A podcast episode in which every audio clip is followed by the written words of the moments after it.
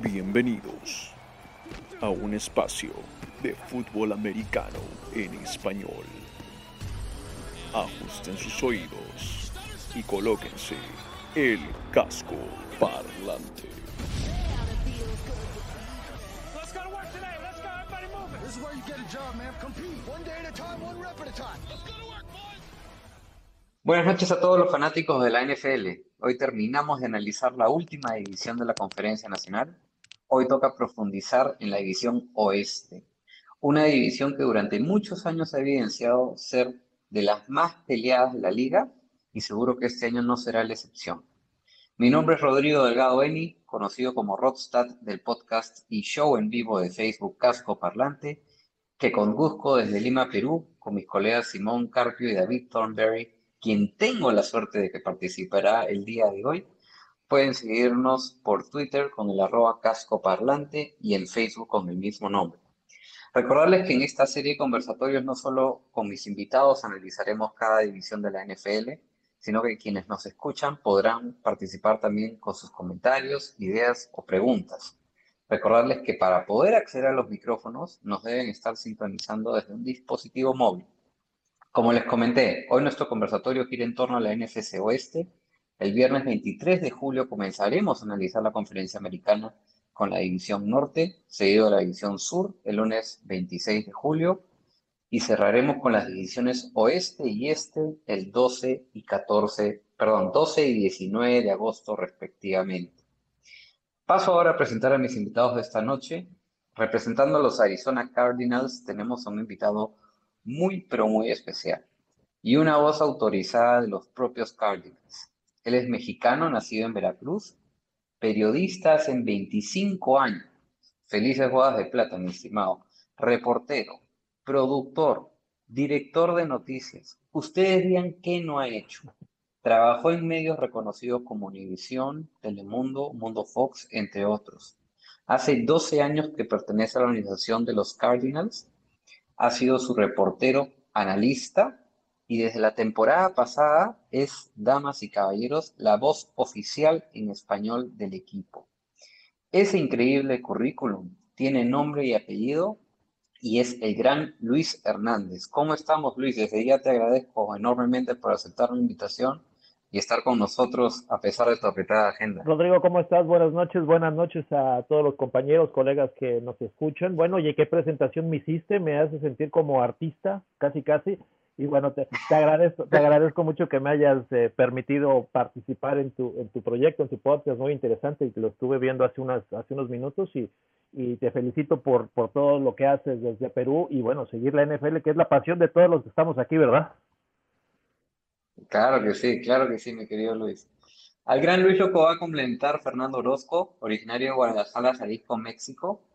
Él es un fanático seguidor de los Cardinals y es el colaborador del podcast Gol de Campo. Él es ingeniero biomédico de profesión, de hecho ahorita está de guardia y esperemos que no pase nada grave para gozar de su compañía. Un gusto tenerte, mi querido Fer, y gracias por acompañarnos. ¿Cómo estás? Gracias, gracias, buenas noches. Sí, este, aquí estoy en el hospital, pero siempre hay un tiempito para hablar de, de NFL, ¿no? Claro que sí, claro que sí. Para el caso de los Rams tenemos a Miguel Candia, que es más conocido como Miguel Comelón, como bien se puede visualizar en su cuenta de Twitter. Miguel es colaborador de Gol de Campo y es gran apasionado de Los Angeles Rams. Su apelativo de comelón lo saca porque come como si fuera tackle y grita como si fuera un entrenador.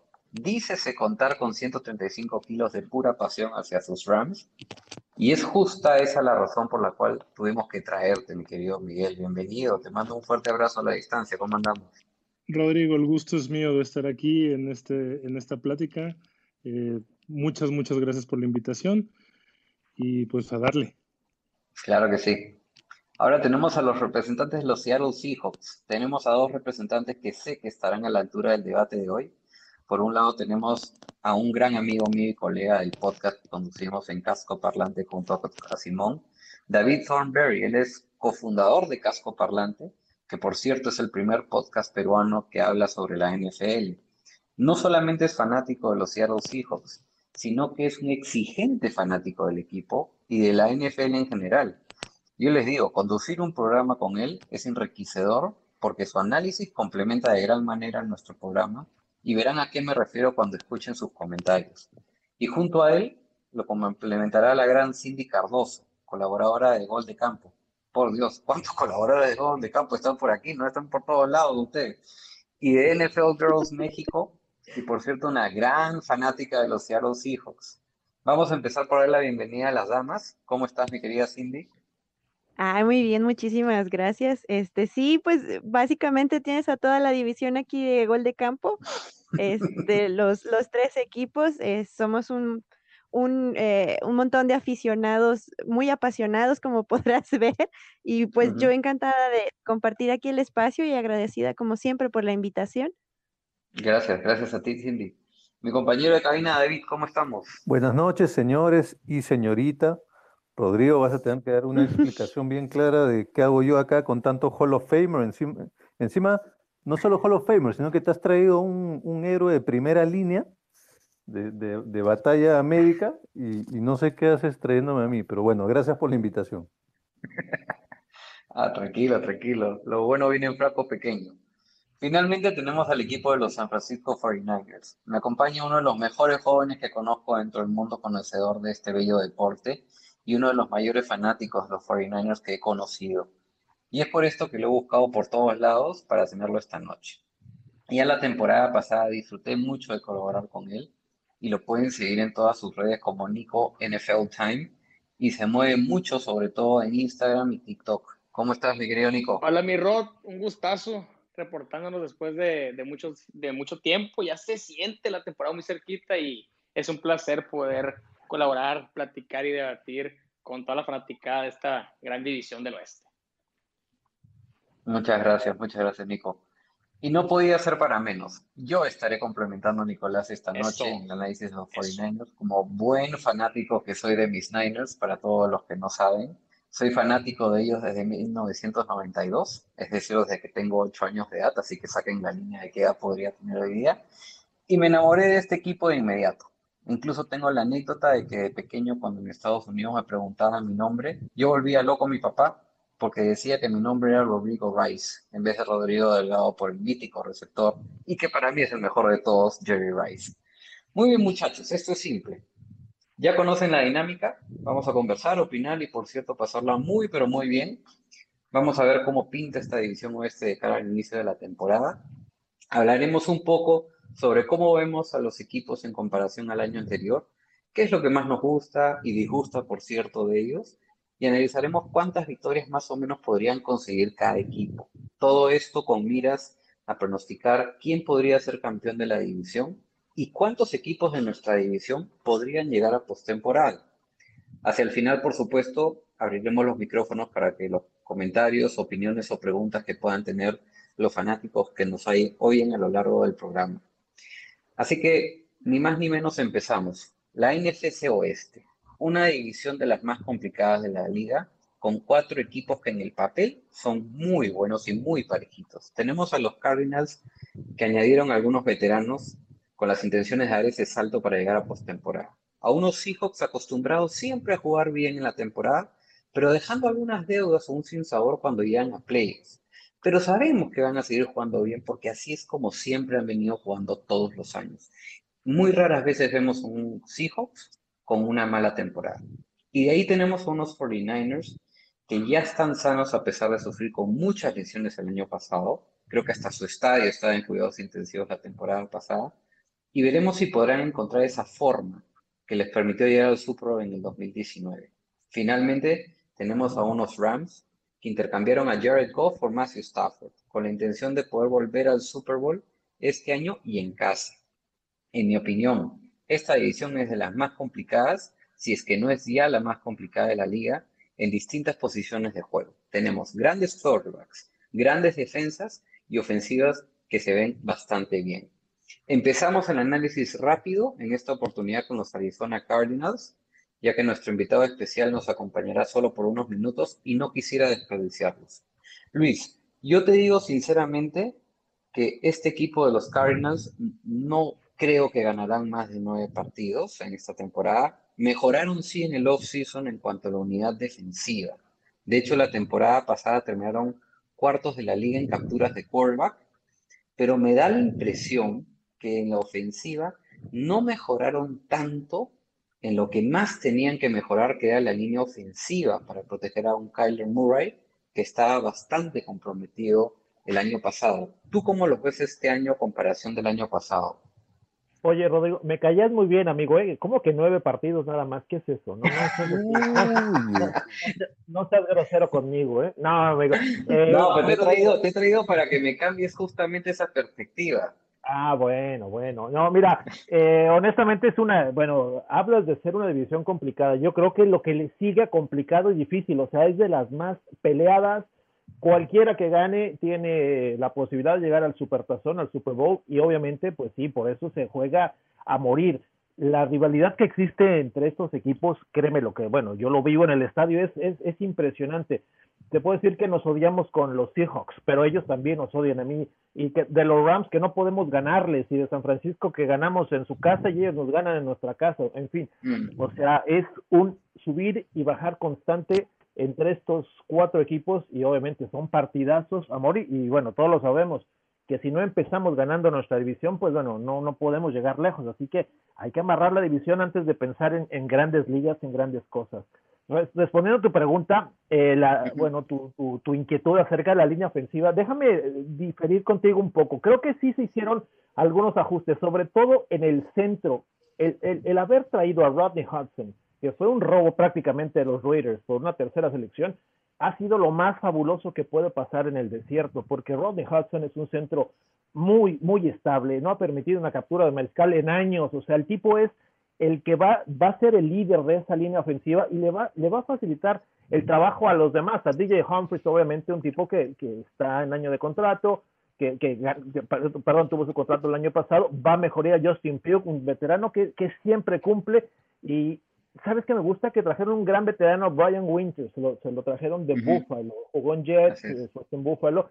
Creo que va a ser una, una pieza fundamental y obviamente aquí lo más importante es proteger a Kyler Murray, que, que es el alma, vida y la bujía de este equipo.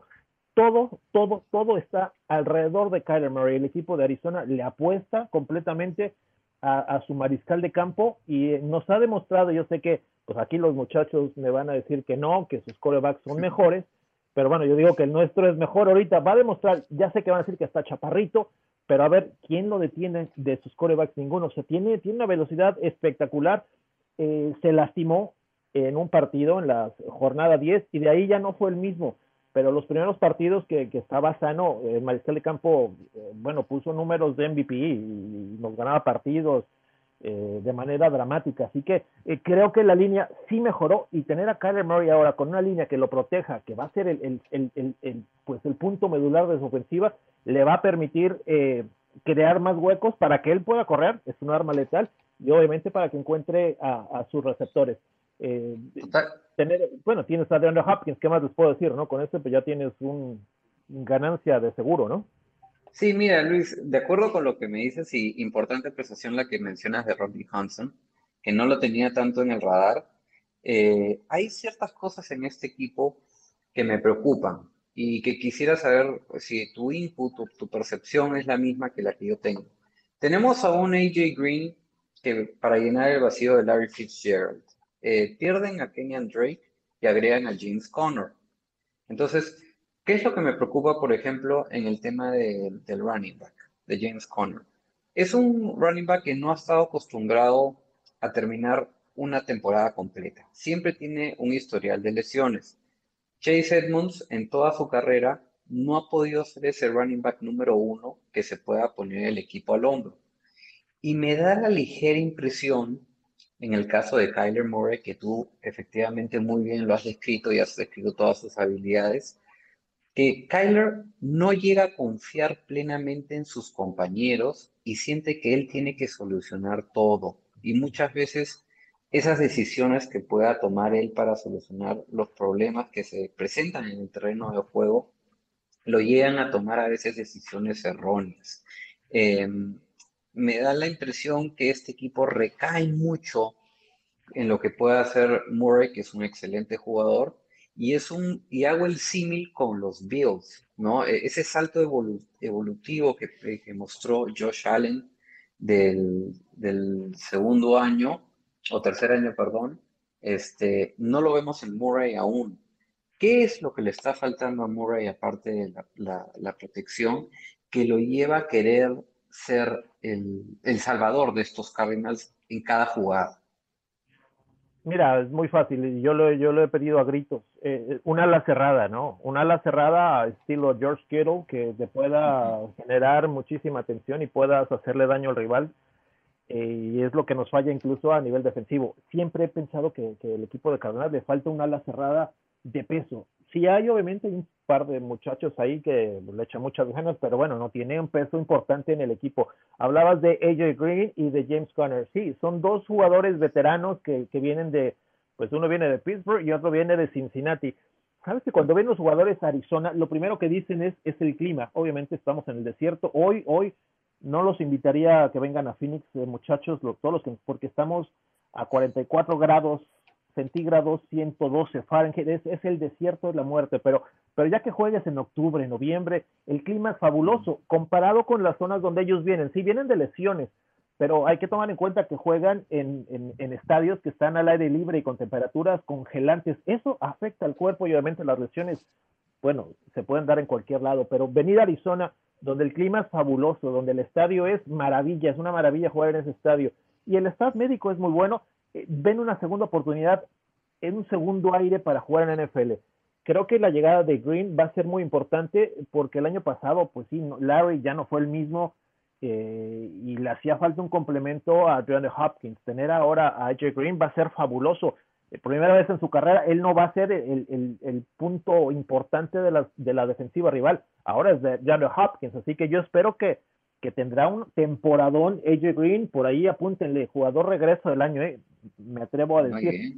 En, el caso de James Conner, eh, a mí en lo particular no soy fanático de James Conner, no me gusta James Conner, se va a complementar con Chase, con Chase es un muchacho que la organización de Arizona lo, lo adora, lo quiere mucho, eh, obviamente no tiene el físico de un corredor para que te haga todos, lleve el peso, se eche el equipo al hombro durante todo el partido, pero pero creo que el complemento eh, es bueno. Conner, bueno, cuando estuvo sano, hizo, puso grandes números con Pittsburgh. Eh, y si, y le, repito, llega muy contento, se ha visto bien, lo vi en el minicamp, eh, lo veo muy fuerte, perdió peso, espero que, que tenga una gran temporada, eh, hay, hay, hay espacio, y yo, mira, todavía, todavía ahí los Cardenales tienen un dinerito guardado, unos ahorritos, yo estoy peleando para que contraten algunas alas cerradas que por ahí un veterano que lo corten ahora en, pretemporada y, se puedan armar mejor. Así que me gusta la ofensiva, o sea, hay, hay futuro, hay futuro, creo que, que, vamos bien. ¿Te gustaría un Zach Ertz? Me encantaría, te lo iba a mencionar, sí, claro, claro. Sí, Porque se vocea, se vocea para los Bills. Sí, claro, claro, claro, él está, él está disponible, sí, claro, el muchacho puso grandes números en, en Filadelfia, ¿no? Entonces, eh, sí me gustaría, entonces la ofensiva ya luce mucho mejor, ¿no? Te dejo descansar un ratito, Luis, para hablar con Fer sobre la defensiva. vamos, vamos. Defensivamente yo creo que han mejorado. Eh, algo que creo que desperdiciaron un poquito fue el talento de Isaiah Simmons, que no lo usaron mucho y que, bueno, yo tenía muchas expectativas con él, incluso lo voceaba como rookie defensivo del año, pero bueno, no, no se dio, salió Chase Edmonds. Pero y sí lo utilizaron hacia el final de la temporada, hizo jugadas importantes, pero era creo yo, para utilizarlo más y antes. Eh, tienen que mejorar bastante en el control contra el juego terrestre rival para mí, ¿no? Eh, aún recuerdo ese partido en la semana 16 que enfrentaron a los 49ers, que ya venía con una serie de lesiones y aún así les permitieron cargar para más de 200 yardas. Y de los últimos siete partidos, creo, de la temporada pasada, permitieron 100 o más yardas por tierra en seis de ellos. Entonces, ¿Te gusta los Cardinals defensivamente? Claro, ahora con la edición de JJ Watt. ¿O, dónde tienen ahora un nuevo linebacker que se apellida Collins, si no me equivoco, que de, Tulsa, que le dan muchas expectativas? ¿Tú cómo lo ves defensivamente? Yo año con año vengo diciendo lo mismo. Cardinals, honestamente, es un equipazo. Por donde lo veas, tiene figuras, veteranos, eh, se reforzó bien donde me digas es un equipazo, está obligadísimo a ganar, Eh, y la defensa no es la excepción. El año pasado con Simmons se esperaba muchísimo de él. Es difícil que de repente den el, salto de calidad de, de, colegial a profesional tan rápido. Es un jugador que juega muchas posiciones. Y el año pasado yo no lo vi jugando en tantas posiciones. Lo trataron de, de hacer eh, linebackers, me parece. No, no recuerdo ahorita bien y yo creo que eso le hace falta un poquito a, Simmons, que le den esta, esta libertad de, que él lea la jugada y se posicione bien. Eh, justamente en este draft del, del, 21, su primera selección fue eh, Collins, eh, un, un, linebacker de Tulsa, ¿no? Que no tiene como que tanto cartel. Y, también trajeron a JJ Watt, entonces yo creo que la mesa, como decimos aquí, la mesa está puesta, está servida, tanto en defensiva como en ofensiva. Igual, siempre lo he dicho, la división es muy, muy difícil, muy compleja, eh, tanto para la carrera como para el pase. Hay muy buenos eh, corebacks y muy buenos receptores dentro de la misma división, pero me parece que Cardinals ya es momento de que, de que dé el golpe de autoridad. Sí, efectivamente, JJ Watt les va a venir bastante bien, uno de los dos mejores linieros defensivos para mí de la liga junto con Chandler, Jones. Ah, eh, ambos tienen la mayor cantidad de sacks desde el 2012 en la liga, con 95.5 para Watt y 97 para Chandler. Eh, ciertamente este dúo para mí va a ser una gran amenaza para cualquier equipo. Eh, ahora, yo les pregunto a los dos, a Fer primero, primero a Fer y ahí a Luis, con una mano no tanto en el corazón, sino en la cabeza. Estos Cardinals, ¿los ven compitiendo el campeonato de división este año en la NFC Oeste? Con la mano en el corazón te diría que sí, con la mano en la cabeza te diría que es complicado. Mm, ¿Tú, mi querido Luis? Mira, yo sí veo, yo sí veo este año, yo sí, yo sí tengo más allá de que, que trabajo para el equipo, yo sí le tengo fe al equipo que, que vamos, obviamente es una temporada de siete partidos, va a haber más oportunidad de, de pasar a la, a la fiesta de, de, playoffs, pero sí lo veo compitiendo la división, ganar, obviamente va a ser un duelazo, me gusta mucho Seattle, siempre me gusta Seattle porque es un equipo que siempre está bien. Eh, San Francisco viene desde una temporada muy mala por lesiones y ya viene renovado, hay de mucho peligro.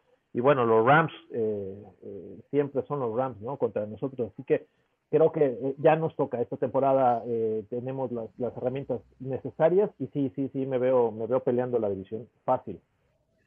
Y ya un poco para darte la salida mi querido Luis y no y, aprovechar estos últimos minutos que tenemos contigo eh, quién campeona para ti la división y cuántos equipos de la división crees que podrían llegar este año postemporada bueno pues me, me, quedo con mi digo hasta el final voy con los carboneros, obviamente. Siento que tenemos la posibilidad de ganar la, la, división. Al lado va a estar muy final. Yo creo que nos, nos, la peleamos con Seattle hasta el final.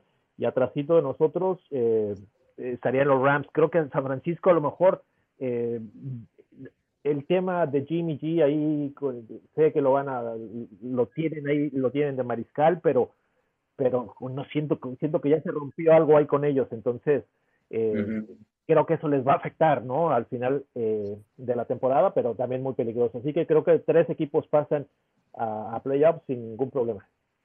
Eh, mi querido Luis, ha sido más que un gusto tenerte acá. Te comprometo, te cuento un poquito que con este grupo tan interesante que formamos por divisiones, mi idea es tener un conversatorio antes del inicio de la temporada, que es este, uno a la mitad, para ver cómo va nuestro termómetro en los equipos y qué deben de corregir y únese al final de la temporada para ver qué tal nos fue. Nos encantaría contar con tu participación en los dos conversatorios que restan. Cuando tú me indiques, con mucho gusto estoy a tus órdenes y, bueno, estoy muy contento de haber participado y cuando me necesites, igual los otros compañeros, si en algo puedo eh, servirles, con muchísimo gusto eh, puedo participar. Les paso mis redes si por algo ahí me, me quieren seguir. Ahí en Twitter estoy como Luis Arturo News, Luis Arturo News, estoy en Twitter y en, en Instagram eh, tengo eh, Luis Mike, que es M-I-C 21AZ, Luis Nick 21AZ. A sus órdenes a todos, compañeros. Y bueno, Rodrigo, te agradezco mucho una vez más tu invitación y pues mucha suerte a todos los, colegas de la división más peleada de la NFL. Claro Suerte que a tus sí, mi Suns. querido. Sí, suerte con los Suns, ¿ah? que los estamos ahí observando muy de cerca, sobre todo yo que Ah, de veras, están, están un, jugando un hoy. par de dolarillos en apuestas. Bueno, mucha suerte. Listo, mi querido Luis, te relevo, hasta luego. Gracias. Gracias. Buenas noches a todos. Buenas noches. Gracias. Buenas noches. Mi querido Fer, cuéntame, ¿tú mm, los ves? Bueno, creo que me adelanto en, en decir que no los ves como campeones de división, pero sí los ves en postemporada los Cardinals.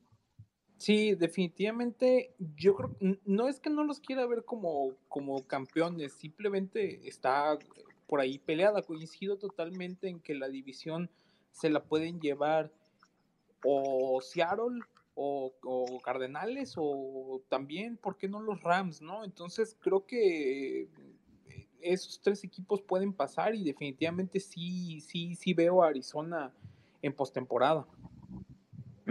Ok, perfecto. Ok, muchachos, pasamos al siguiente equipo. Vamos a hablar ahora de los San Francisco 49ers.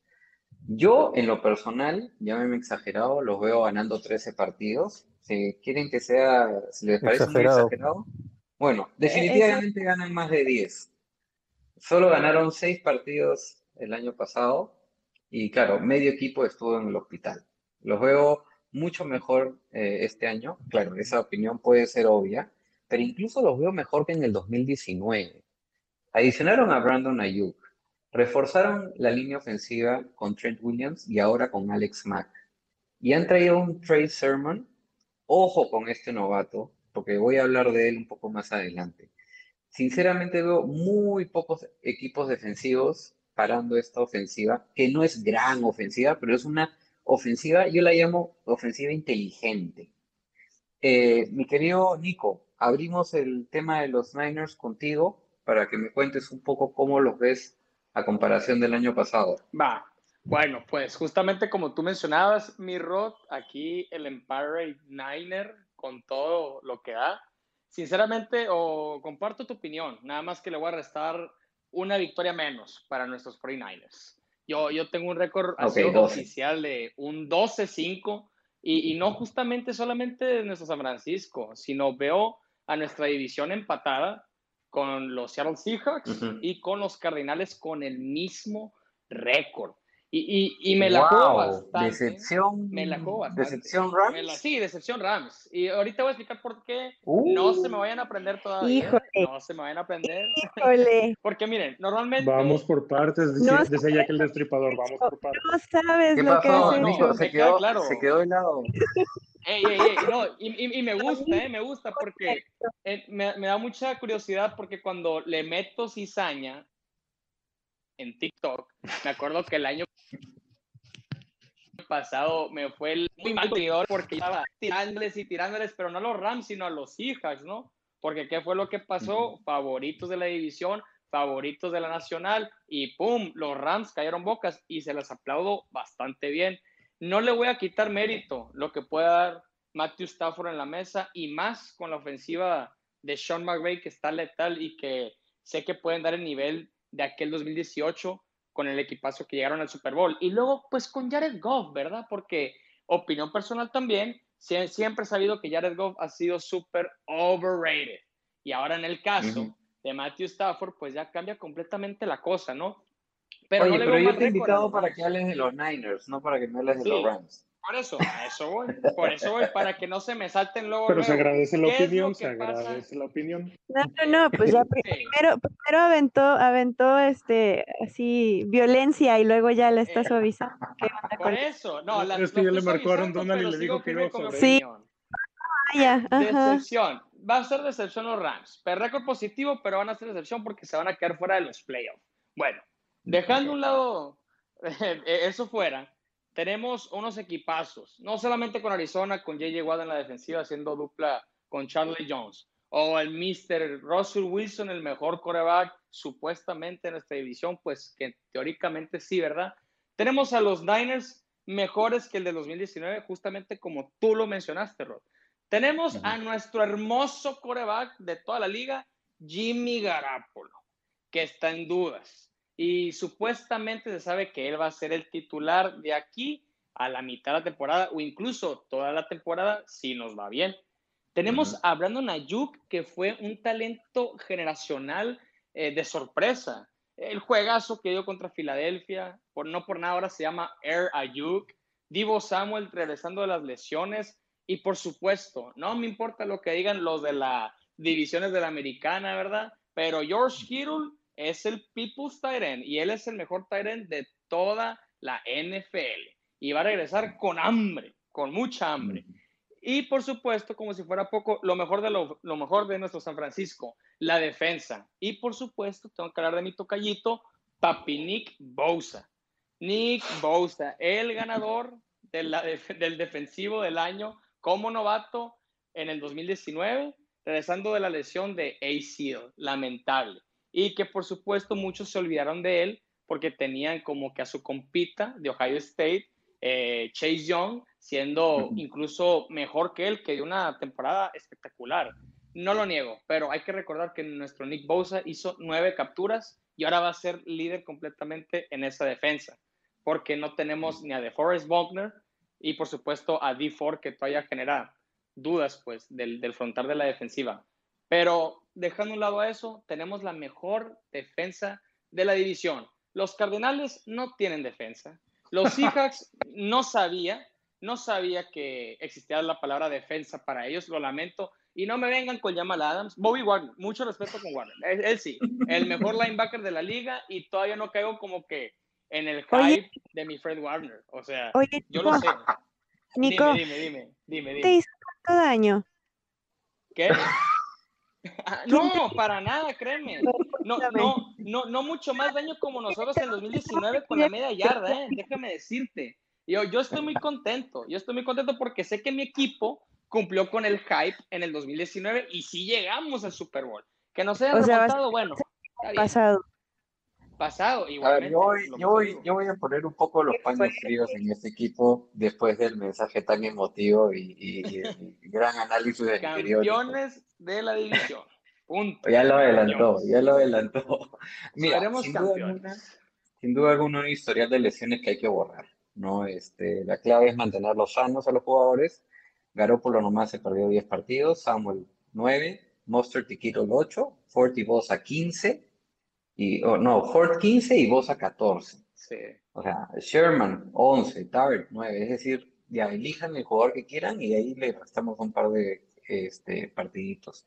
Em, muchos hablan de esta disyuntiva del quarterback, Lance Garoppolo. Trey Lance. Así es, Trey Lance. Menos mal fue Trey Lance y no Mac Jones, gracias a Dios. Ahora, yo les digo una cosa. Eh, están armados de, ofensivamente los 49ers de una manera tal que no dependen del quarterback, ¿no? Y es gracias a lo que pasa alrededor de él que el quarterback más bien se beneficia de su ofensiva. Y esto es gracias a la mente creativa de Kyle Shanahan. Están diseñados con otro ADN, con el juego terrestre, con los pases cortos, con un sistema de juego en el cual este quarterback no tiene que hacer nada y se ve como una estrella. Que es el caso contrario, por ejemplo, de los Chiefs y los Ravens, que sí dependen de gran manera de lo que pueda hacer su core. Pero independientemente por eh, quién vaya en la posición. Sí. Tengo, quiero hacer una preguntita ya, que están hablando de, de, ya que están hablando de 49ers, ya que están hablando de mariscales de campo, y ya que veo que está Liliana escuchando, no, no que, o sea, ya no hay, les pregunto, yo no, no lo sé, ya no hay absolutamente ninguna chance de que se consigan a Aaron Rodgers. No, no, no, no, no, lo que pasa, lo que, lo que pasa es que David menciona eso porque yo decía que mi sueño era que nos jalemos a Aaron Rodgers. Pero bueno, lo que sí sabemos es que ni bien empezaron las disputas de Rodgers con Green Bay, lo primero que hizo Kyle Shanahan y, ay, se me está olvidando el, John Lynch. De, John Lynch fue llamar a los Packers a preguntar si estaban dispuestos a, y le dijeron que no, y ahí, le dijeron que no, y ahí ya murió la, conversación. Así es. Ahora, a lo que iba, ¿no? Yo veo que Trey Lance va a tener un rol significativo este año en los 49ers, independientemente si juegue o no. ¿Y por qué les digo esto? O bien va a empezar desde la primera semana si es que la rompe, como decimos acá en Perú, en el pre-season, y no veremos a Jimmy G en todo el año dándole inicio a la era Lance, o bien la presión que significa tener a Trey Lance en la banca.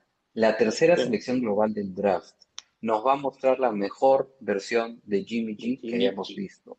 Él sabe perfectamente que a la primera lesión que tenga, cual mínima que sea, podría significar el final de su era en esto San Francisco. Y es por eso que los 49ers justamente se fueron por un quarterback en la primera ronda del draft. Ahora, quería hablar de Trey Sermon antes de volver a darte el pase a ti, Nico. Sí, Acarreó para 870 yardas y anotó cuatro touchdowns la temporada pasada del, del 2020. Ojo, que de ese total de yardaje, 636 yardas y los cuatro touchdowns los anotó solo en tres partidos.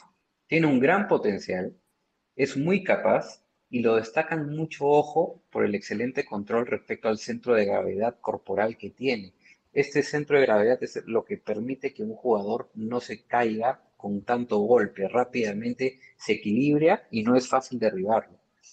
Ojo que la línea ofensiva de los 49 ya tuvo muchas bajas y está recompuesta este año, lo cual también no solamente le da protección al callback, sino también pase a sus corredores. Entonces, yo les digo desde ya, pronostico que Sermon va a correr para más de mil guerras en su primer año como profesional en este equipo de los San Francisco 49ers. Y bueno, y lo bueno dentro de todo lo malo de la temporada pasada es que el calendario es mucho más fácil que el resto de los equipos de su división.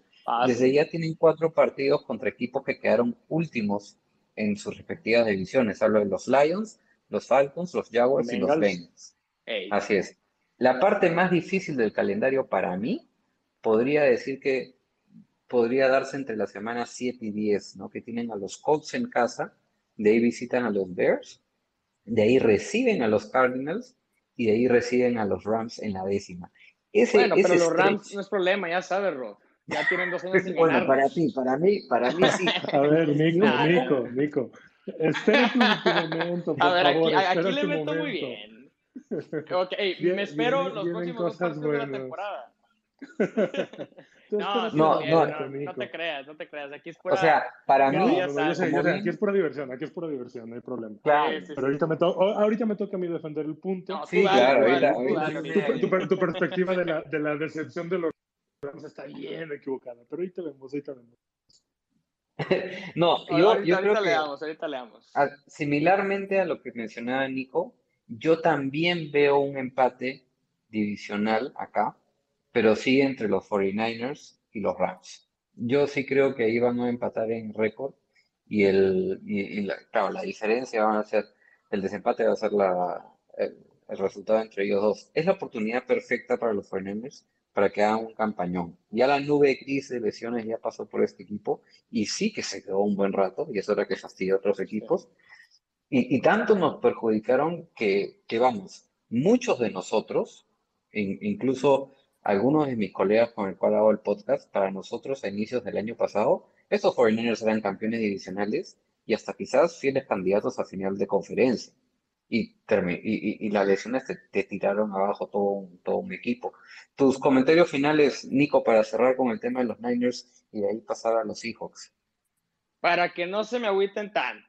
Esta división es la mejor de la NFL, todos compartimos esa opinión. Y a pesar de que los Rams siguen esperando su victoria después de estos dos largos años, eh, va a ser el duelo por ver. Independientemente que en mi pronóstico de los tres eh, favoritos, por así decirlo, de esta división, que son los Seahawks, eh, Cardinales reforzados, a ver si no, no decepcionan al final, pues por supuesto nuestro San Francisco. Sabemos que los Rams con Matthew Stafford puede ser otra dinámica, pero hay que ver. Pero lo único que puedo terminar hablando sobre mi equipo bello, equipo que ya tengo más de 10 años sufriendo, llorando y aguantándome ese sexto campeonato en la franquicia, eh, hay que tener mucho cuidado. Yo creo que lo más interesante de esta división es justamente San Francisco por el tema del coreback, porque todos quieren ver no talento, todos quieren ver a, los jóvenes y Trey Lance está esperando su momento de brillar y siento yo que fue la decisión correcta para hacer la, la tercera selección global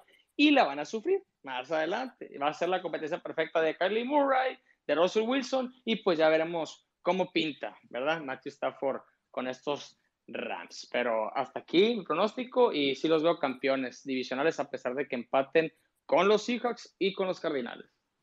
Y, y tú, tú los ves a todos menos los Rams entrando a postemporada, ¿cierto? Récord positivo, pero se quedan fuera. Ok, ok. Ahora analizaremos al último campeón. Ahora analizaremos al último campeón divisional, los Seattle Seahawks, un equipo comandado por un Russell Wilson que acaba de regresar de un merecido viaje de Venecia y ya se encuentra desde ayer entrenando en los gimnasios de cara al inicio de la temporada. ¿Qué tan preparados los ves, Cindy, estos Seahawks? Bueno, evidentemente, este, yo para mí te voy a decir que ellos van a llegar hasta el Super Bowl y, y pues digo, si todos uh. estamos delirando, ¿no? Ah, ok, claro, claro, está bien. La división en la que están jugando, lo que estoy viendo, ¿no? Aquí, pues yo también digo que son campeones de todo, de todo el universo, ¿no?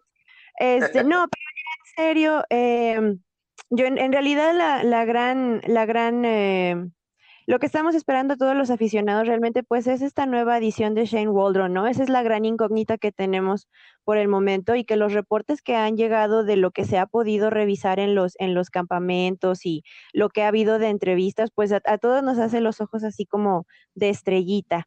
Pareciera que Shane Waldron está, está apuntando por una, eh, una ofensiva mucho más dinámica, una ofensiva con mucho más sorpresa. Sabemos que Shane Waldron viene como con las cosas buenas de, de los Rams. Evidentemente sería ridículo pensar que va a aplicar una copia al carbón, ¿no? De lo que ya, lo que ya ha trabajado con los Rams, pues porque no, no tiene sentido, ¿no? Es como usar un, un libro que ya, ya está más que conocido, un libro de jugadas pero eh, los movimientos que se han dado, todo lo que ha pasado eh, en la postemporada, a excepción de ese mega susto de el berrinche de Wilson de ya no quiero nada, ya me voy, eh, todo, todo apunta a que se están reforzando partes clave. Quizá todavía lo que quede como duda es el espacio de cornerback, que sabemos que se, se perdió un tanto, bueno, que desde que se fue Richard Sherman, pues no ha sido lo mismo. Eh, con, con, los Griffin, con Shaquille, estaban a, a, medios chiles, como decimos por acá, pero no hemos visto esa, esa parte eh, protegida. Quizá la gran incógnita eh, en el equipo, si hablamos de posiciones como tal, quizá sea esa la, la posición vulnerable, digámoslo así, pero hey, estamos en, en estamos en off-season, ahorita todos son especulaciones, ¿no? Ahorita, y, y, bueno, y sueños guajiros, según escucho a Nico, ¿no? Por ejemplo. Em, no me digan que carambas. No, yo no, son mis sueños. pero, pero no soy mamá. Soy mamá cuerno, uno, uno, uno no se llama cuervo, uno sabe lo que tiene en su casa, ¿no? Entonces, sí, evidentemente, quizá no sea una defensa tan fuerte como la de los Rams, eso sí, no, no se lo discutimos a nadie, pero es una defensa que la temporada pasada estaba en construcción, era una defensa nueva, era una defensa que se estaba adaptando y la vimos ir de menos a más, pasaron de ir de la peor defensa en la temporada a una defensa eh, más o menos decente, de acuerdo a algunos rankings, no está tan mal, está en la posición 10-11, que no me digo, para, para irte de la peor y terminar la temporada en, en, este caso, a mí no me parece que sea tan, tan terrible, ¿no? Evidentemente. mucho con la edición de Carlos sí, ¿no? Le dieron, sí, completamente le dieron la vuelta, ¿no? Y, y a ver, sí, Jamal Adams, ok, no nos gusta Jamal Adams, eh, no sabemos, eh, si somos los Jets, no sabemos usar a Jamal Adams, estoy de acuerdo, pero lo que tenemos que entender más allá de lo técnico es lo que Jamal Adams vino a hacer en el equipo. es, un, es un carácter, es un personaje, es una fuerza, es un líder, es versátil, les guste o no les guste, es, una, es un arma defensiva que no nada más se desempeña como safety. Y si lo queremos seguir encasillando en esta parte, creo que... Eh, no perder, no, nos perdemos de la oportunidad porque pues ustedes no, como rivales, pues qué van a decir, ¿no? Pero creo que hay que analizar un poquito más allá de lo que Jamal Adams representa y que sus números, sorry, sí hacen una diferencia en, en el equipo, ¿no? Y bueno, la gran interrogante es, ¿será suficiente para ganarle a los Rams será suficiente para ganarle a San Francisco, eso creo que es lo que tendremos que, es la pregunta que, nos vamos a responder en esta temporada, ¿no? Así es, así es. En lo personal, yo creo que este equipo no ha ayudado mucho a su quarterback este año. Tuvieron sí la intención de, de firmar a Julio Jones, que en mi entender hubiese sido el complemento perfecto para Metcalf y Lockett. En contraparte, esperan que su selección de segunda ronda de Western Michigan, este chico Dwayne Screech, pueda tener un impacto rápido en el equipo. La adquisición del guardia uh, de Gate Jackson definitivamente sí ayuda, pero Seattle sí mantiene dudas en la línea ofensiva para mí, así como tú mencionas, Cindy, que es el cornerback, porque tienen que proteger a Russell Wilson. No es posible que un jugador como él lo hayan capturado 146 veces en las últimas tres temporadas. O sea, no quisieron invertir para mí nuevamente en, también en su cuerpo de corredores, a pesar de la historia de lesiones de Chris Carson y Rashad Penny, que ya nos comentará un poco David su precisión. Pero lo cierto es que este equipo de Seattle raramente es un equipo que no logre resultados positivos. Ese es el, el upside. Para algunos eh, es quizás la elección más segura de la división para llegar a playoffs. Quizás no para campeonarlo, pero sí para llegar a playoffs. Y es que los Seahawks siempre se han, han sido un equipo bueno y correcto. Tienen para mí el mejor quarterback de la división, un gran dúo de receptores en Lockett y Metcalf, que por cierto es uno de los dos dúos de la liga en lograr más de mil yardas aéreas el año pasado cada uno, y ambos lograron 10 touchdowns la temporada pasada.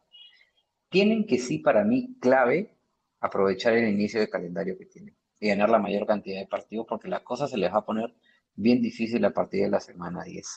David, tú siendo tan exigente y ácido como eres, ¿cómo lo ves para este año? Sí, bueno, a ver, para, para, tener un poquito de estructura en mi respuesta, les voy a compartir dos o tres cositas que me preocupan y dos o tres cositas que quizá no me entusiasman, pero me dan un poquito de seguridad. Lo que me preocupa en primer lugar y lo que siempre me ha preocupado desde que tenemos casco parlante es esa bendita línea ofensiva que no protege a nadie, ¿no? que es malísima, que no veo que haya mejorado mucho, que ya he estado viendo en algunos rankings que está promediando ser como que la, no sé, está en el top 10, en el bottom 10, digamos, de líneas ofensivas, quizá un poquito mejor que eso, pero eh, no logran proteger bien a Russell Wilson. Por supuesto, tiene que ver con el hecho de que proteger a un mariscal de campo como Russell Wilson es complicadísimo porque se escapa por todos lados. Es la misma problemática que tiene, por ejemplo, los Cardinals con Kyler Murray, entonces es bien difícil protegerlo. Pero eso para mí era un punto importantísimo que había que mejorar y no veo que se haya mejorado. Lo otro que me preocupa es que he estado viendo varios rankings y sí, la, la, la división es muy complicada y específicamente diría yo en el lado defensivo. El año pasado la defensiva de los Seahawks era una de las peores de la liga.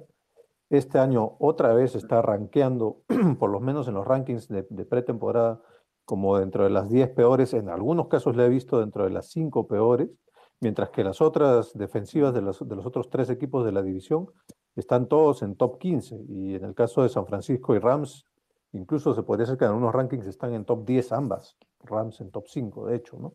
Entonces, eso me preocupa bastante.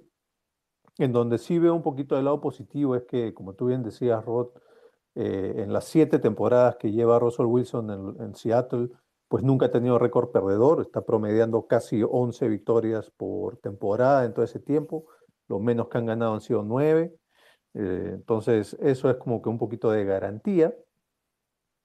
Eh, lo otro que también es un poquito esperanzador es que les decía, eh, estuvo rankeada la defensiva como la, la mm, decimoprimera peor, peor de la liga y la ofensiva fue de media tabla para abajo y aún así logramos 12 victorias y ganar la división.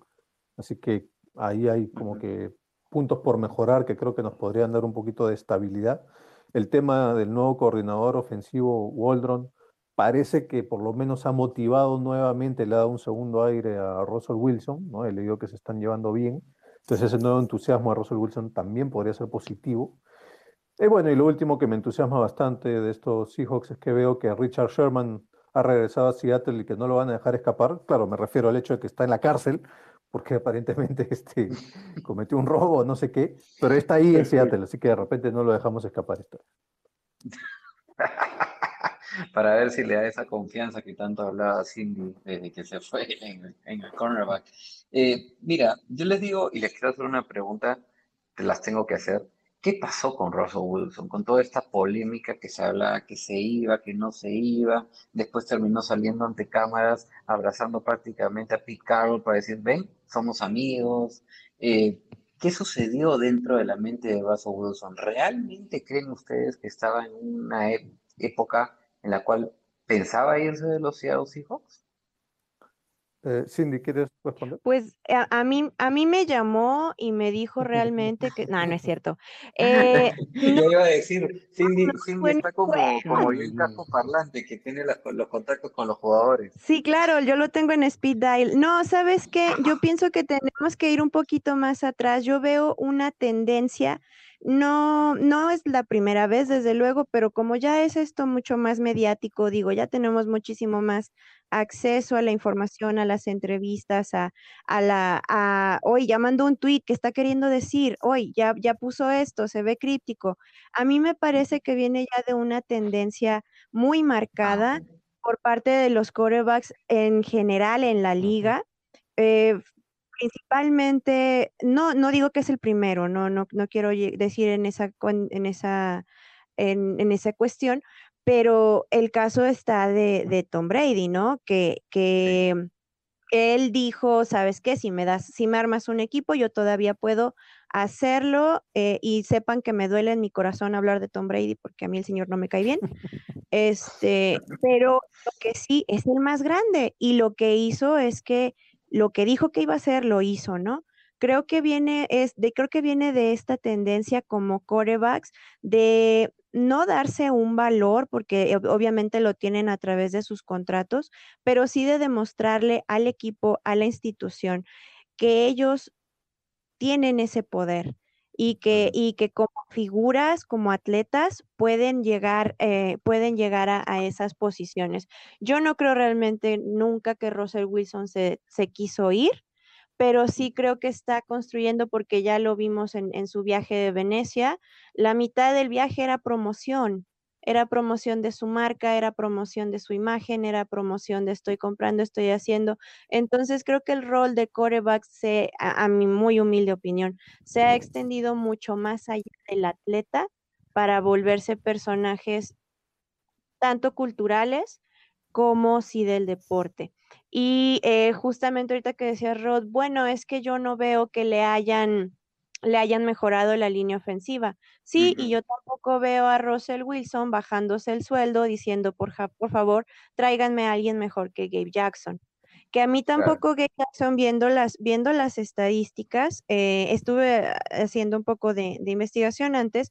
Por ejemplo, en el 2013, evidentemente, cuando, cuando este, sucedió esta bonita ida al Super Bowl, la, la línea ofensiva del, de- del 2013 era la, la mejor pagada de toda la liga. O sea, tenemos que tener en cuenta que había una inversión y en, en este caso la inversión está en, en Russell Wilson y no um, hubiera sido a lo mejor un caso como el de Ben Roethlisberger, ¿no? En una cultura del equipo de, bueno, yo me reduzco el sueldo y quiero que me traigas también las armas, ¿no? Entonces, eh, a mi parecer, no, Russell Wilson no se iba a ir. Esto fue una lucha de poderes, eh, inspirada porque no lo sé. El tiempo se le acaba a Russell Wilson, se le está cerrando ese, este umbral.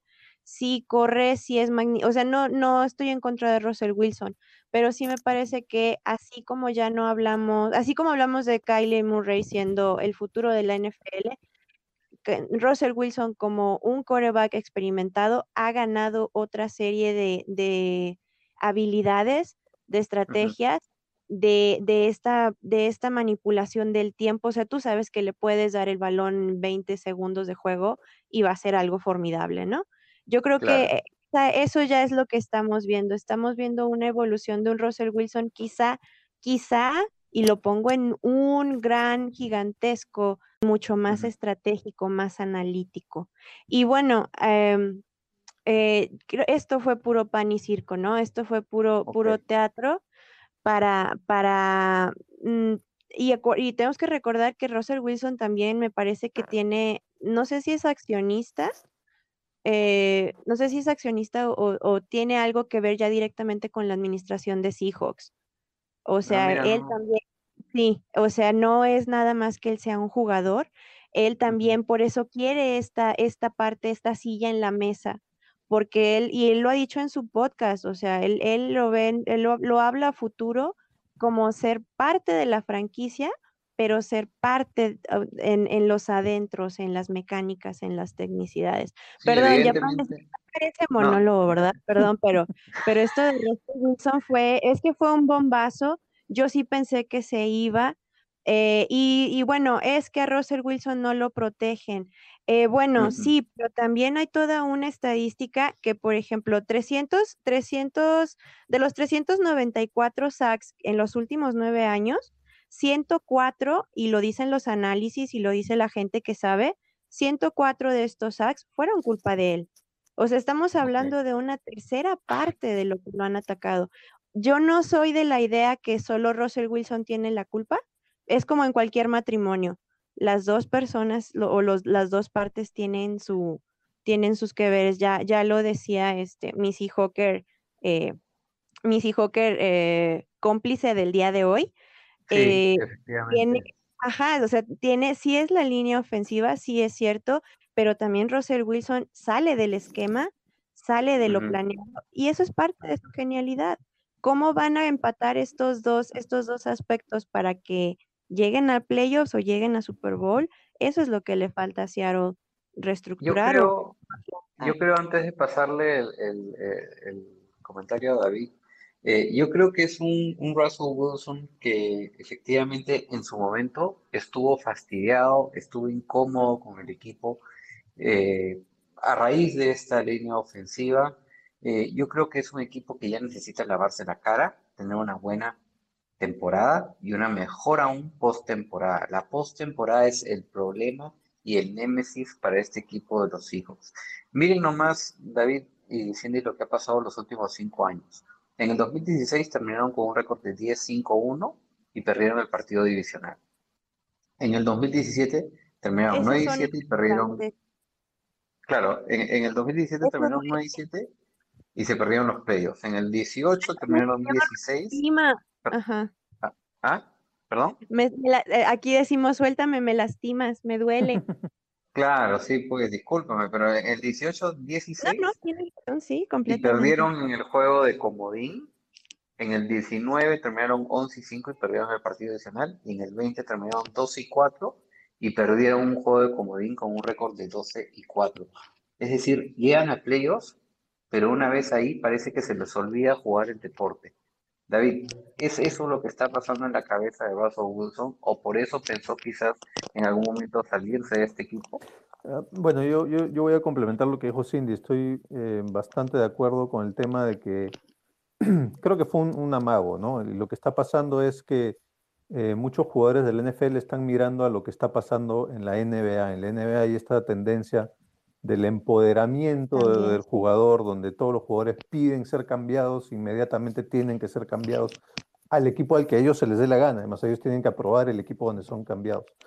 Eh, y entonces en la NFL, que, que es una liga donde los jugadores son tan cercanos a sus hermanos o primos hermanos de la NBA, y están intentando adoptar medidas similares, ¿no? Copiar este empoderamiento de jugadores. Lamentablemente son ligas muy distintas, donde el poder está centralizado en lugares distintos, donde los contratos tienen estructuras distintas.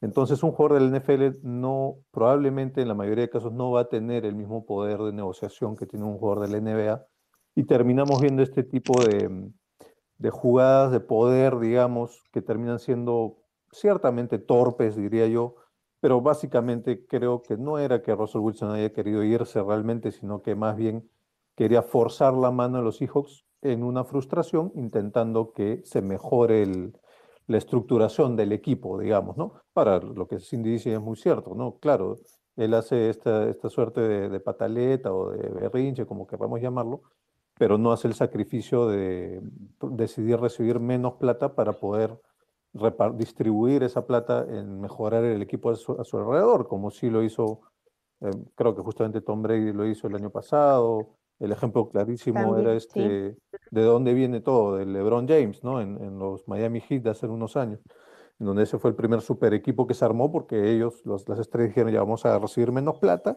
cosa que podemos contratar jugadores periféricos que por lo menos nos ayuden a campeonar, que es lo que pasó. Entonces creo que tiene mucho que ver con esta tendencia del deporte en Estados Unidos, ¿no? Ok, ok. Bueno, mi, mi querido Miguel, llegó tu momento, señoras y señores, el momento de hablar de un equipo que como Miguel, ciudad, vamos, Miguel. Hablemos de cosas que bonitas, como ¿no? ciudad será anfitrión del Super Bowl este año. Mi querido Miguel, Así a ver, es, vamos a es. analizar un poco estos Rams. Eh, firmes candidatos, firmes candidatos para mí de llevarse la conferencia. Eh, creo que es un equipo que no solo ha hecho lo necesario para posicionarse como campeones de división, sino hasta ser candidatos del Super Bowl. Veremos si podrán hacer lo que hizo Tampa el año pasado. Uno de los más balanceados para mí es liga. Pierden a Goff, que estuvo sufriendo en la ofensiva de McVay a mi entender, y ahora traen a un Stafford que para muchos tiene uno de los mejores brazos para lanzar pases de la liga. Hablamos de un quarterback que lanzó 42 pases de touchdown y 26 intercepciones el año pasado, contra uno que lanzó 45 pases de touchdown y 15 intercepciones en Stafford. Una de las mejoras sustanciales para mí entre ambos es que Stafford es mucho más preciso que Goff para lanzar el balón en esos espacios sobre todo reducidos.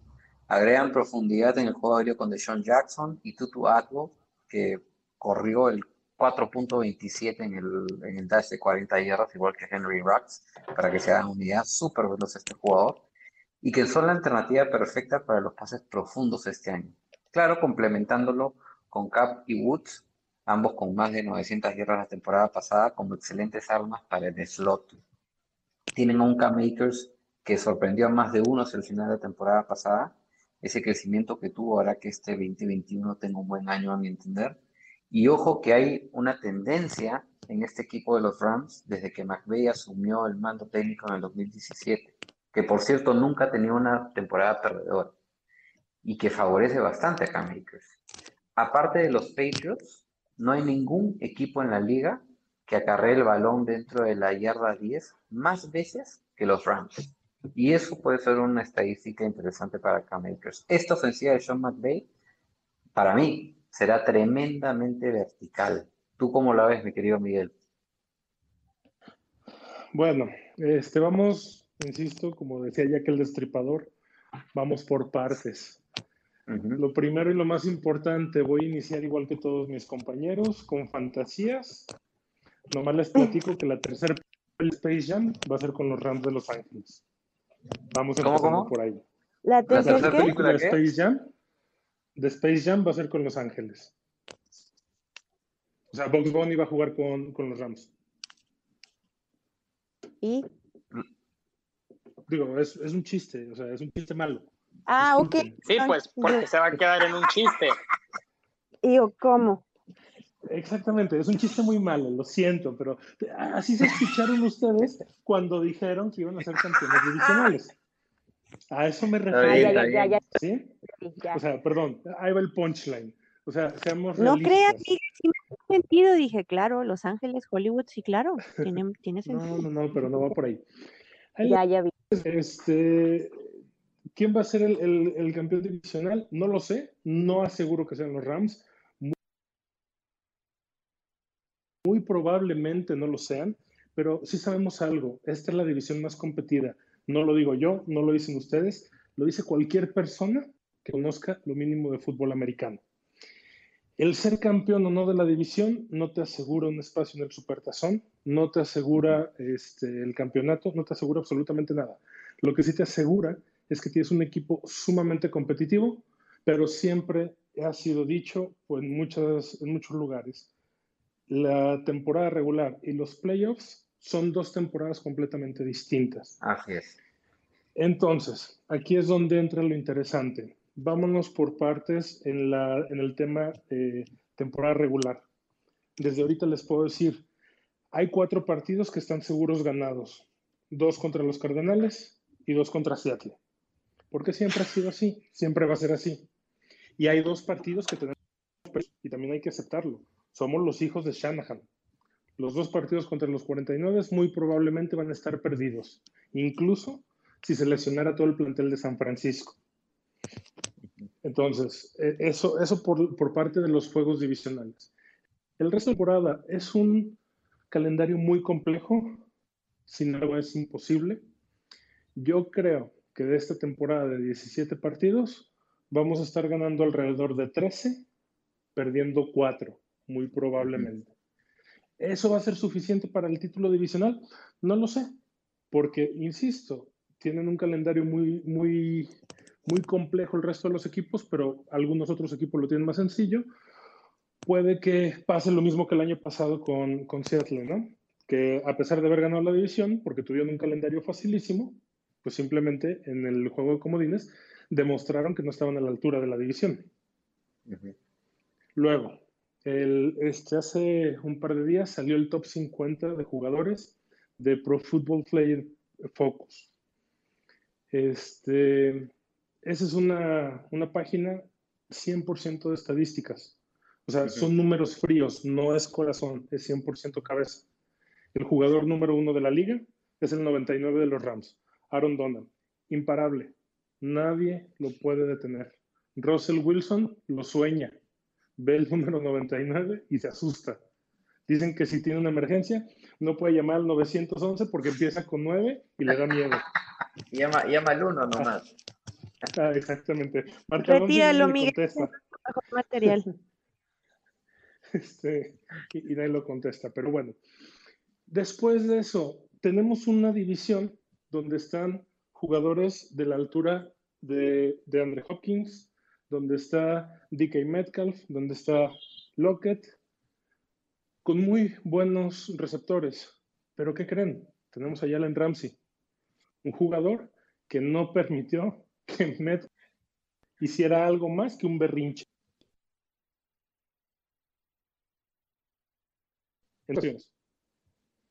Entonces, pues, ¿qué le espera Lockett? ¿Qué le espera de Andre Hopkins? Exactamente lo mismo, ser neutralizados. La defensiva de los Rams ¿Están, es están el- escuchando bien a Miguel? es la piedra angular. Miguel, creo que te escucho, te escucho intermitente. No sé si soy yo el único. Así déjalo, así déjalo, para escuchar estas cosas. A ver, va- vamos intentando esto. Sí, a lo mejor lo que te iba a decir, a lo mejor no sé si, Aquí- si aquí cómo quieres me intentar salir y volver a entrar. Ahí mejor, a ver. Ahí sí te escuchas. Mejor. mejor. Es que, sí, denme un segundito. Es que creo que La están calidad del audio está internet mejor, en mi pero la casa. calidad de lo que estás diciendo más o menos. Ándale, eso, eso. Es DK Vamos a- Metcalf moviéndole, moviéndole ahí la conexión. ¿Qué te pasa? Voy a, voy a ¿Cómo me- aprovechar de, de- de complementar algo mientras, mientras Miguel eh, soluciona A sus ver. temas con respecto a la defensa. Eh, ciertamente han tenido algunas bajas. Sí. Sí, a ver, a ver, vale, A ver, a ver, uno, dos, tres, probando, probando. Ahora sí ya estamos bien. Sí, Vas. sí, sí. vas, vas. Perfecto. Entonces continúo. Eso es de parte de la defensiva. De la parte de la ofensiva, este, sí, ciertamente. El blockbuster del año fue el cambio de Jared Goff por, por Matthew Stafford. Eso está muy interesante, eso está muy fregón. Pero yo, gran fanático de los Rams, soy el primero en decir, Matthew Stafford tiene mucho que probar. Y a mí personalmente, hasta ahorita no me convence porque no lo he visto jugar. Que Primer comentario un bueno, excelente- mi Miguel. ¿Perdón? Primer comentario muy bueno y acertante, mi Miguel. Es que, Lo- es que para mí es cierto. eh, que. Matthew Stafford haya sido excelente en los Leones de Detroit no causa diferencia a que haya sido excelente en las Águilas Blancas de Ciudad de México.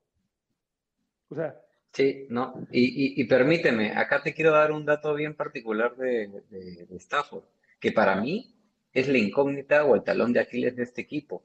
¿Sabían ustedes que de jugar Stafford los 17 partidos como titular y no llegar a playoffs este año, se convertiría en el jugador con más partidos como titular sin conocer la victoria en postemporada? Tiene ya 165 partidos como titular de la NFL sin conocer la victoria en postemporada y ha llegado tres veces y las tres las ha perdido. Entonces, si empieza todos los 17 partidos como titular, pasaría a Jim Hart, que es este quarterback de los que jugó para St. Louis Cardinals, y no estoy hablando de béisbol, sino de fútbol americano ya en 1966 hasta el 83, y jugó un año en los Redskins. Él jugó 180 partidos sin conocer la victoria en playoffs. Entonces, va un poco atado de la mano a lo que dice Miguel.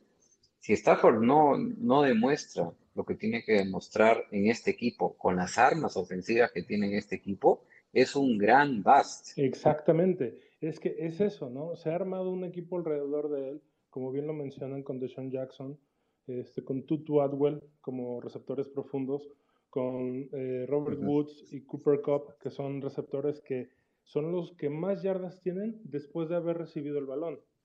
Eso los hace una especie de híbridos entre receptores y corredores de, de largo alcance. Pero si Matthew Stafford simplemente es un pez grande en pecera chica, a lo mejor en un equipo grande podrá no ser lo que esperamos todos.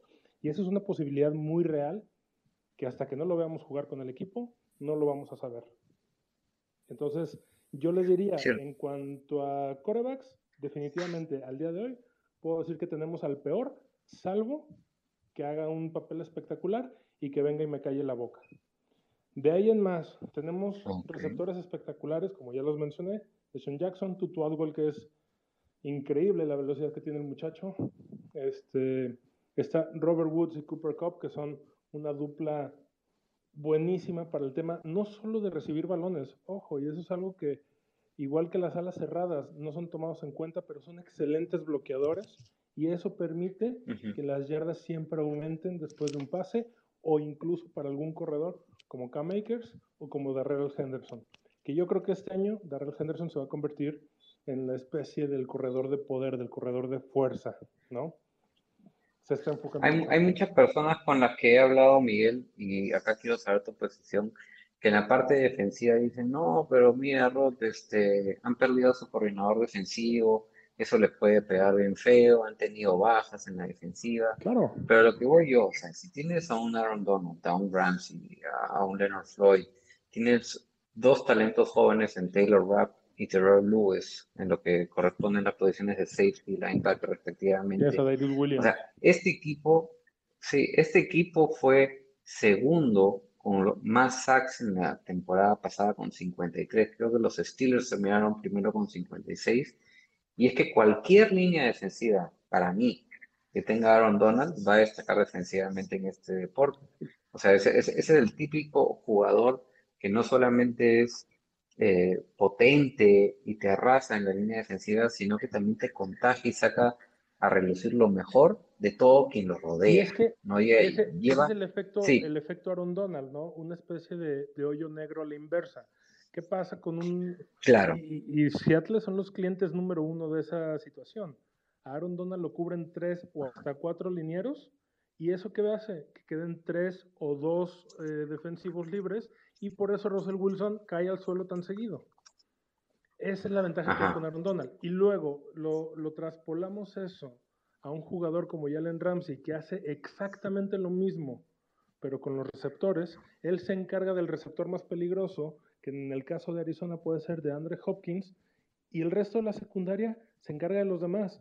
Y eso hace que toda la línea, que toda la defensa secundaria crezca. Al igual que Aaron Donald hace que toda la línea defensiva crezca. Ahora, el tema que tocas es muy importante. Se va Brandon Staley como coordinador defensivo. Te soy sincero, al principio, cuando se fue Wade Phillips en el 2019, pues todos nos preocupamos. Sí. Pero ya que pasa esto por segunda ocasión, nos damos cuenta que la defensiva no depende del coordinador defensivo. El coordinador defensivo hace eso, los coordina, pero no dependen de él. Entonces pongan a quien quieran. Tenemos la defensiva más sólida para poder tener el coordinador que sea necesario. Una pregunta, Miguel. Eh, tu suspicacia por el tema de Matt Stafford, eh, ¿juega el rol primordial del con tu, digamos, con tu pretensión de que los Rams campeonen la división? O sea, ¿tú tienes a los Rams campeonando la división? No, lo, que te comentaba, lo que les comentaba en un principio es, yo no voy a llegar con la esperanza en alto de que vamos a campeonar la división. ¿Por qué? Ok, tú vas a jugar más, tú apuestas más al rol que puedan hacer en postemporada de lo que puedan hacer en temporada. Exactamente. Al final de cuentas, sí, ganar la, la, división es algo, es un logro siempre muy importante, pero este, Tampa Bay ganó la división el año pasado, no creo, o, no recuerdo. No, no, fueron los seis. ¿Y, qué importa al final, la división o el supertazón? ¿No? Entonces, este, creo que ni siquiera el focus de, de, de, Sean McVay va incluso por ahí. Creo que el focus de Sean McVay va en, en un tema más estratégico de poder amalgamar a todo el equipo para que en cuanto se llegue a los playoffs el equipo pueda dar una respuesta lo suficientemente buena y poder repetir la hazaña de los Bucaneros el año pasado de ganar el Supertazón en casa. Claro, porque un récord de 13 y 4 no es un mal récord, ojo. eh, Es más, yo me atrevería a preguntarte, ¿a- ¿y a quién sí ves campeonando la división con un récord, si no es el mismo que los de tus Rams, o superior? Yo creo, creo que la división, es que es- es- es- esa es la, la esencia que creo que de repente perdemos, ¿no? Tenemos el orgullo de que estamos en la división más competida. Realmente cualquiera puede ganarla, porque los cuatro equipos están con posibilidades de terminar arriba de 13, de 13 partidos ganados. Cualquiera puede ganarla. ¿no? Entonces, ¿Quién se queda, quién se, de la división, quiénes entran a postemporada ya sin hablar de sin posiciones? hablar de ¿Quiénes sí entran y quiénes no? Sin hablar de posiciones, entra seguro Rams, entra Seattle y muy probablemente San Francisco. Arizona creo que todavía le falta madurar a, Cale- a Kyler Murray un poco más. Ok, ok. Tú, tú, eh, mi querido Fer, regreso contigo ya que estamos un poco dejando de lado los Cardinals en postemporada. Eh, ¿tú crees que eso es un escenario realístico para ti? Creo que en tu participación inicial me comentaste que sí los veías en postemporada, más no ganando la división, ¿o me equivoco? Sí, correcto. Yo creo que Arizona sí, sí puede pelear la división y en postemporada, aunque no, no, Arizona no es un equipo que esté tan acostumbrados a jugar postemporadas, hace ya varios, Sí, Eh, bastante, ¿no? hace bastante que no está en postemporada, ¿no? Y, y me parece que de la plantilla actual, pues hay muy pocos jugadores que realmente conozcan la postemporada. Entonces, moneda al aire. Yo creo que Arizona tiene todas para no solo competir por la división, sino ganarla y en postemporada competir también. Muy bien, muy bien. Acá lo que quiero hacer, muchachos, en esta última parte de- del conversatorio es invitar a quienes nos están escuchando, si es que tienen algún aporte, alguna duda, pregunta que nos quieran mencionar, están muy bien bienvenidos a solicitarme el micrófono. Y mientras vemos si alguien se anima a conversar, quiero hacerle la pregunta a, Cindy. Cindy, eh, ¿tú a cuántos equipos de esta división ves en postemporada? Que creo que no les hice la pregunta a ti y a David. ¿Y quién podría campeonar la división? Híjole, pues no puedo creer que voy a decir esto. Eh, Yo estoy de acuerdo con Miguel. Este, no lo que los Rams son muy buenos, pero sí es cierto que, no, no es cierto, Miguel, te Son los quiero. mejores. Eh, ay, ay, ay. No, pero creo que tiene mucha razón. La calidad, la calidad del, del, del juego que hemos visto bien abre la posición para que sea eh, eh, más de, que, que tres puedan entrar.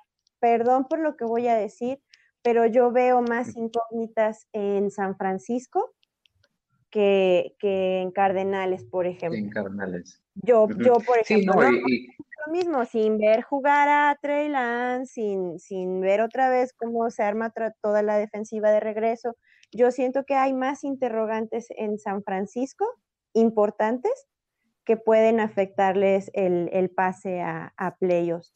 Y no sé cómo, sí, me pongo la mano en el corazón, no sé cómo, pero eh, David, yo sé que estás conmigo, no sé cómo, pero sí gana la división, porque así juega Ya. Seahawks, así ah, son, son en ese estilo de juego, son muy dinámicos y puede pasar algo, solo que realmente Miguel, como dice, esta hazaña de querer hacer el Super Bowl en casa, que pueda más ese deseo quizá, pero yo sí creo que Seattle de alguna manera va a encontrar ahí el espacio para llevarse la división. Bueno, antes de preguntarte a ti, Dale, dale. David, eh, coincido totalmente contigo, Cindy, en el tema de, de las dudas que están alrededor de San Francisco. Es el equipo que más tiene que demostrar, es el equipo que más sufrió la temporada pasada y es el equipo en el cual la gente creo que está esperando más de, de cara a este inicio, quizás también con los Rams, porque son los dos equipos que han tenido estos cambios sustanciales, en el caso de los Rams con lo de, con lo de Stafford y en el caso de San Francisco porque recuperan a sus jugadores. Y sí, Efectivamente, en ese sentido sí estoy de acuerdo contigo con las dudas, pero yo creo que son unas dudas que más bien juegan a favor del equipo más que en contra, en, en mi opinión. David, tu, tu apreciación. Sí, bueno, ya sabes, a mí me dicen el pragmático y con todo el pragmatismo del mundo tengo que decir que no veo a los Seahawks campeonando esta división. Para mí, Seahawks, Cardinals y 49ers tienen muchísimas dudas, muchísimas más dudas que los Rams. Para mí los Rams son el equipo más sólido de la división. Yo creo que ellos van a campeonar esta división y hago la matemática muy simple. Sí, probablemente van a bajar un poquito el nivel de la defensiva. Eh, igual creo que podrían ser top 5 o top 10 en defensiva. En ofensiva, creo que vamos a poder realmente apreciar el genio que es Sean McVay en, en ofensiva, porque todos estos años ha tenido que mm, gestionar prudentemente a Jared Off o a Jiggly Goff, como decíamos en casco parlante. Y creo que con Matthew Stafford, Como le decías le tú, decía, en sí. casco- Jiggly Goff ¿Cómo o le decías, Jared? Jared Off. O Jared Off, claro, porque era porque pésimo. todos los pases eran No. me agrada, me agrada el apodo. Eh, y con Matthew Stafford se le abre todo el abanico de posibilidades de poder ser muy creativo y hacer muchas más cosas en la ofensiva. Entonces, combinando esas dos cosas, yo creo que los Rams van a campeonar la división. Muy bien. Muy bien, mis estimados amigos. Eh, les agradezco enormemente por la disposición que han tenido en participar de este conversatorio. Como le adelanté a Luis Hernández antes de que se vaya, los espero a la mitad de temporada y hacia el final de temporada. Y no quisiera dejar y terminar este conversatorio sin que antes se puedan dirigir a los que nos, escuchan, que por cierto les agradezco por darse un tiempo también de escucharnos y espero que hayan disfrutado de este espacio. Eh, empiezo contigo, Miguel. Eh, palabras de últimas, tus últimos comentarios y por favor coméntanos dónde podemos encontrar en las redes sociales. Pues bueno, eh, me pueden encontrar en todas las redes sociales como Miguel Comelón, no hay pierde. Este, y como lo decías al principio, ¿no? Estamos aquí, gente de Gol de Campo. Pues somos una plataforma de fanáticos para fanáticos aquí en México y estamos creciendo cada día más. Entonces también nos pueden buscar como Gol de Campo en todas nuestras redes sociales. Perfecto, Miguel, mil, mil gracias. Paso contigo, Cindy. Muchísimas gracias por, por estar con nosotros, te lo agradezco de corazón y dónde te podemos encontrar. Al contrario, muchísimas gracias por, por la invitación. Eh, yo también, eh, como dice Miguel, somos eh, colaboradores en la misma plataforma.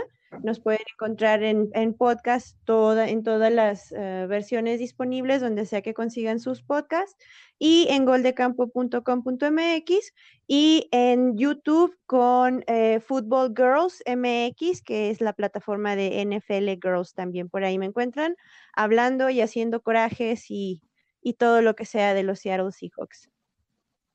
Perfecto. A ver, mi querido Fer, cierra el trío acá de los de gol de campo.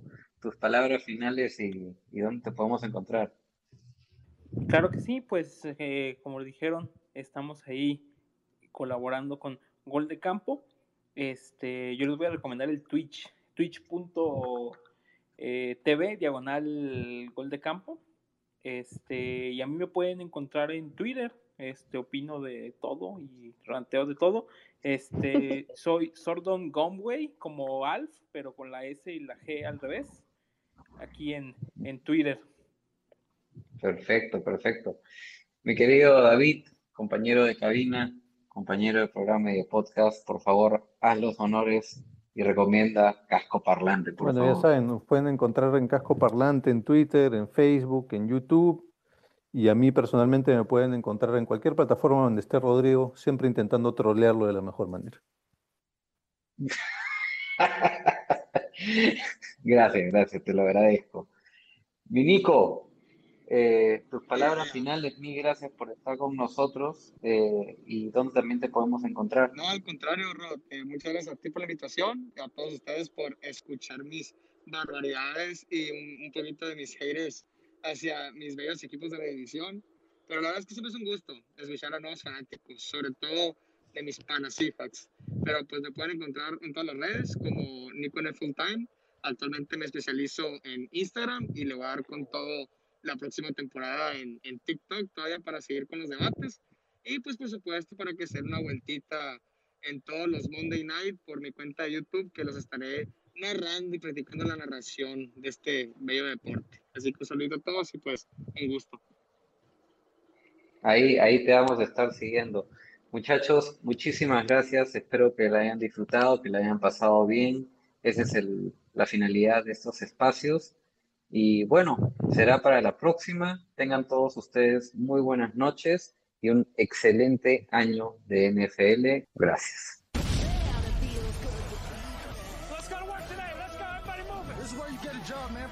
One day time, one rep at a time. Let's go.